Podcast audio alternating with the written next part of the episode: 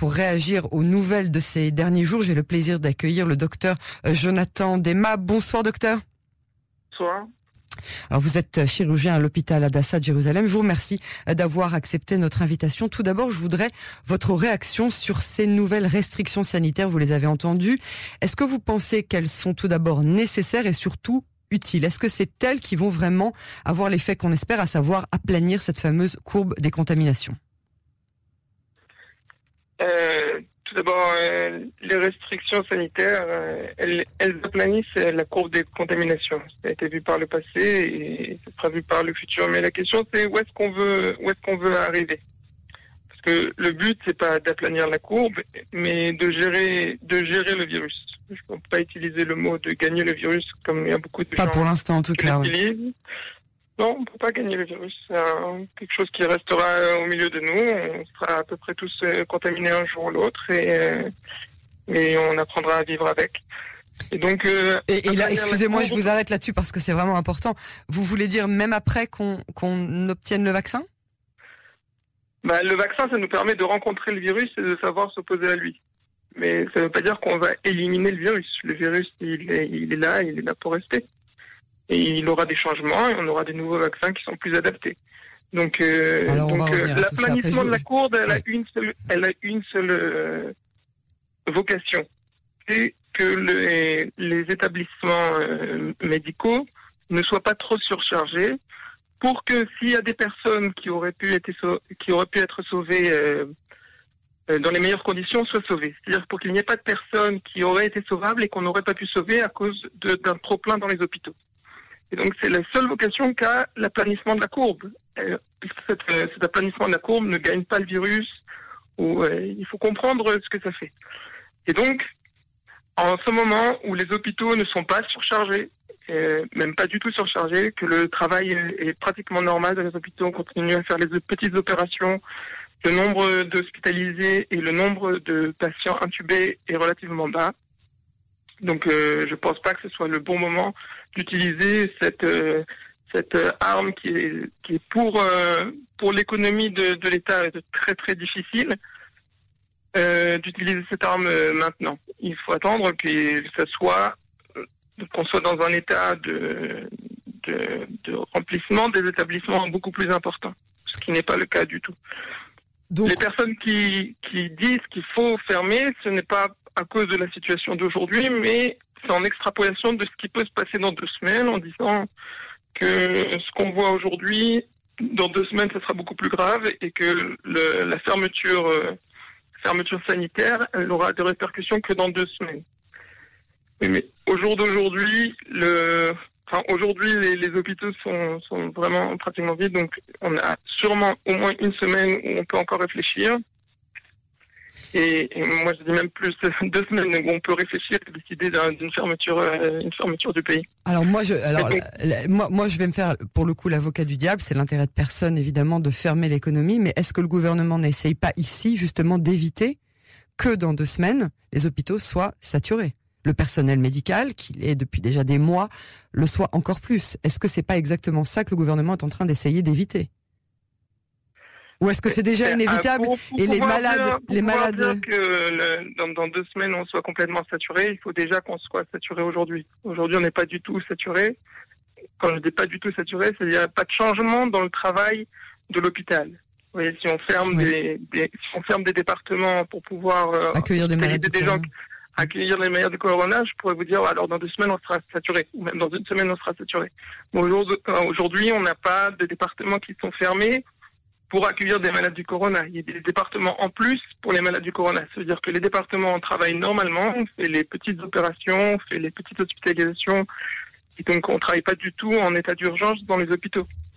D'accord. On l'avait fait, on l'avait fait dans le dans le premier dans la première vague, parce qu'on pensait que la courbe exponentielle serait beaucoup plus importante, et donc on s'était préparé.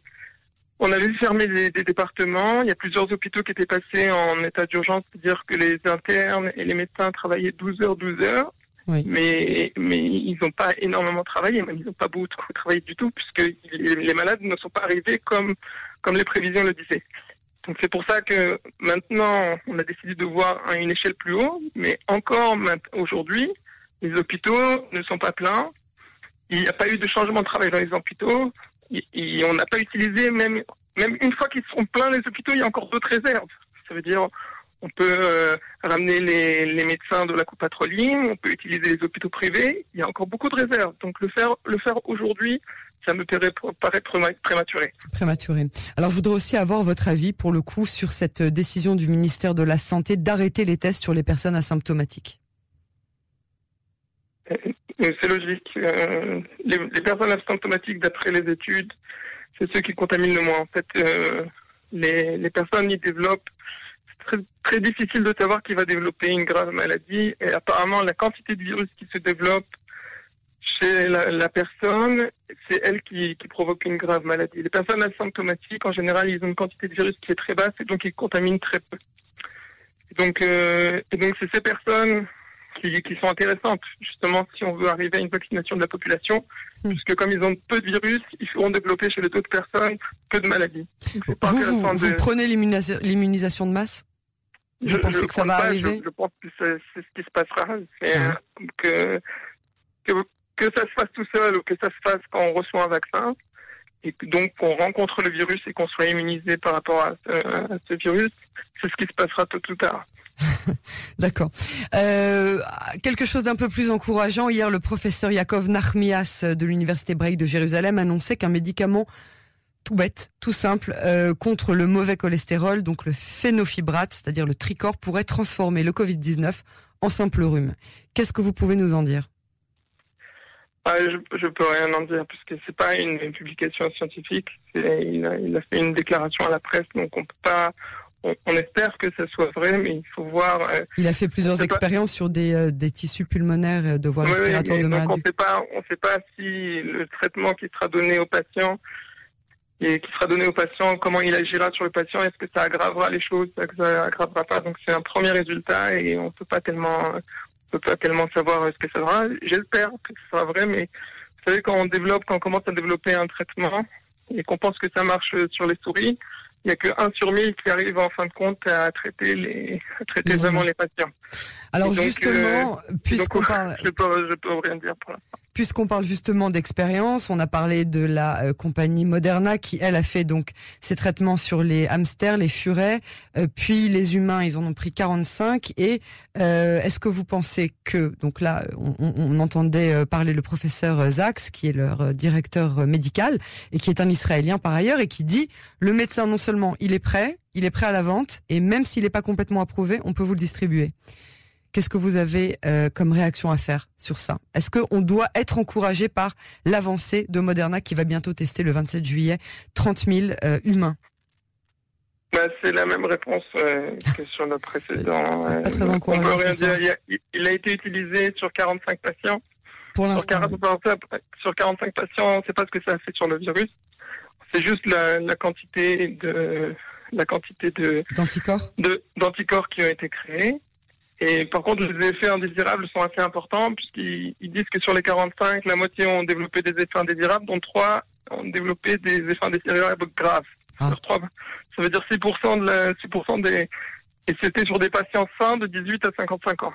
Donc je sais pas ce qui va se passer chez les enfants et, et donc il faut attendre de voir ce qui va se passer à grande échelle. Et donc euh, c'est aussi une annonce à la presse, comme il y en a souvent, le nombre de fois où on a annoncé que c'est bon, on avait guéri du, du cancer et pourtant il est toujours là. Donc il faut attendre, euh, espérer que ce soit vrai et voir ce qui se passe. Alors l'une des dernières conversations qu'on avait eues ensemble, vous m'aviez expliqué que tout comme la grippe saisonnière, quand on aurait le vaccin pour le Covid, en fait on se vaccinerait contre le vaccin du Covid de l'an dernier puisqu'on a appris qu'il mutait, qu'il mutait beaucoup. Donc en fait, euh, si j'ai bien compris, le jour où même ce vaccin de Moderna sortira, il ne sera pas en fait à la page de la mutation présente du vaccin. Je vais faire une comparaison à la grippe, même. c'est un virus qu'on ne connaît pas, donc on apprend tous les jours. Donc, euh, si je compare à la grippe, et, c'est déjà une, erreur de ma part euh, dès le début, mais il faut que je compare par rapport à ce que je connais. Et donc, si je compare à la, grippe, il y a deux, types de changements euh, du virus de la grippe. Il y a le shift et le drift, ce qu'on appelle en médecine. Le shift, c'est que le virus de la grippe fait un petit changement et donc euh, le vaccin de l'année dernière, il, il, marche. Ça veut dire il n'a pas tellement changé, donc les anticorps reconnaissent ce nouveau virus et donc ils l'attaquent. Si par contre le virus de la grippe arrive à faire un drift, alors les anticorps de l'année dernière, ils ne le reconnaissent pas.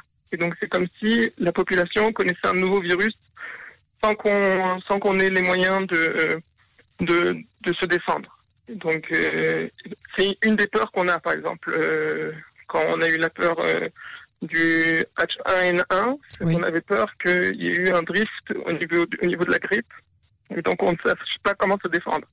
En fin de compte, bien sûr, les prévisions étaient plus alarmantes que ce qui a été, bien que ça a été assez grave, mais pas aussi alarmante que les prévisions.